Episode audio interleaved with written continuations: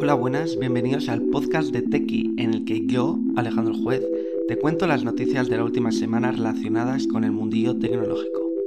Apple, Android, videojuegos, cloud gaming y demás. Comenzamos.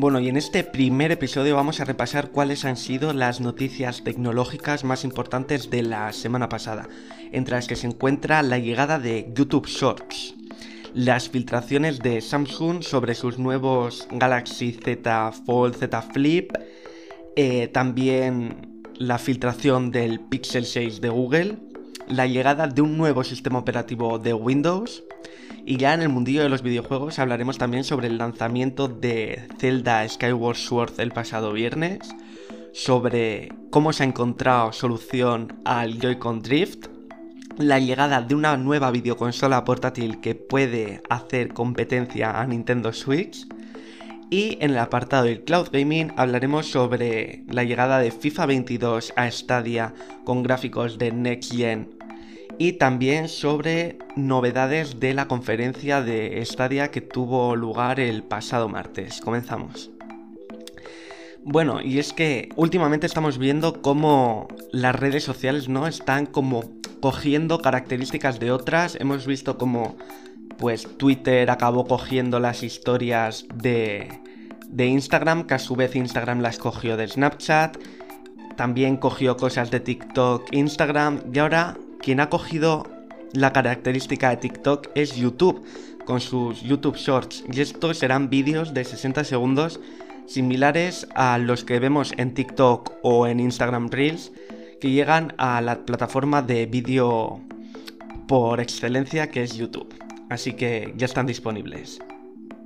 Y una de las filtraciones más importantes de esta semana ha sido la filtración de todo lo que tenía preparado Samsung para el 11 de agosto para su próximo Unpacked. Y es que se ha filtrado el Galaxy Z Fold 3, este móvil que es tipo una tablet que se convierte en móvil plegándose, también sobre el Z Flip 3, el que se convierte en concha, sobre el S21 FE, el móvil de gama media que se parece al Galaxy S21 normal y también se han filtrado sus nuevos smartwatches, los Galaxy Watch 4, que traerán por primera vez ese sistema operativo mezcla entre Tizen de Samsung y Wear OS de Google.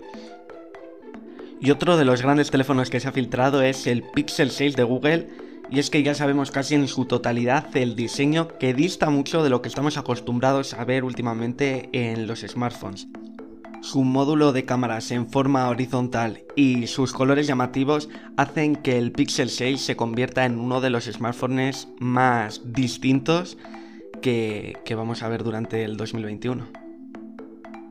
Si hace unas semanas conocíamos el nuevo sistema operativo de Microsoft, Windows 11, el pasado martes pudimos conocer Windows 365, un nuevo sistema operativo de Microsoft que esta vez funcionará en la nube. Sí, sí, en la nube como funcionan Stadia o Xcloud. Y es que ya no necesitaremos tener un portátil o un ordenador con una gráfica súper potente, un procesador pepino, sino que ya directamente podremos configurarnos nosotros qué tipo de, de configuración queremos, pagar una mensualidad y tener ese sistema operativo o ese ordenador en donde queramos, en cualquier pantalla, ya sea en nuestro iPad, en nuestro smartphone, en nuestro portátil, con Windows, con Linux, con Mac. Y es que solo entrando al navegador podremos entrar a nuestro ordenador allí donde estemos. Así que algo interesante y parece que el futuro de la nube sigue su curso. Vamos a hablar ya de videojuegos. El pasado viernes se lanzó la remasterización de The Legend of Zelda Skyward Sword, uno de mis juegos favoritos de siempre y que llevo disfrutando desde el viernes y que recomiendo mucho a aquellos que nunca han jugado a ningún Zelda o que hayan jugado solo a Breath of the Wild o que ya hayan jugado a todos los Zeldas y que quieran volver a disfrutar de una de las historias más, más chulas de la saga The Legend of Zelda. Y no dejamos Nintendo Switch ya que uno de los grandes problemas que tiene esta consola es el llamado Joy-Con Drift, esto de que las palancas analógicas hacen que el personaje que estamos manejando se mueva sin que nosotros toquemos esa palanca, que se mueva solo. Pues bueno, parece ser que ya se ha encontrado una solución a este problema y se trata simplemente de meter un cartoncito entre el analógico y la carcasa que cubre los Joy-Con. Con esta simple manualidad parece que ya arreglamos uno de los problemas más graves que sufría esta consola. Y la Switch puede estar en peligro, y es que llega un gran competidor a competir en el mundillo de las consolas portátiles o híbridas.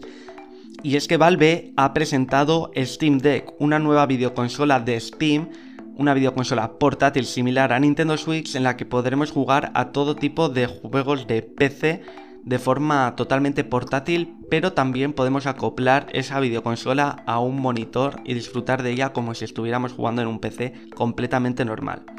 Y esta consola también contará con la posibilidad de instalar sistemas operativos como Windows 11, Linux, así que todos los videojuegos que queramos los vamos a poder tener, incluso Game Pass de Xbox. Y pasamos ahora a hablar sobre el cloud gaming o el juego en la nube.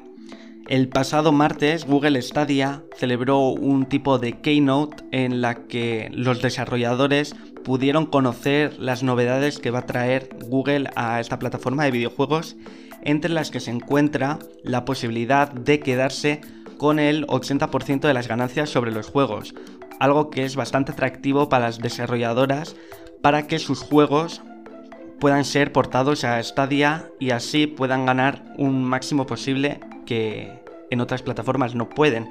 Y es que esto está causando bastantes problemas, como ya sabemos, con la tienda de Steam, en Apple, en Android, en Windows, en todo tipo de plataformas, ya que quieren los desarrolladores quedarse con más cacho del pastel. Y parece que con Stadia van a conseguirlo.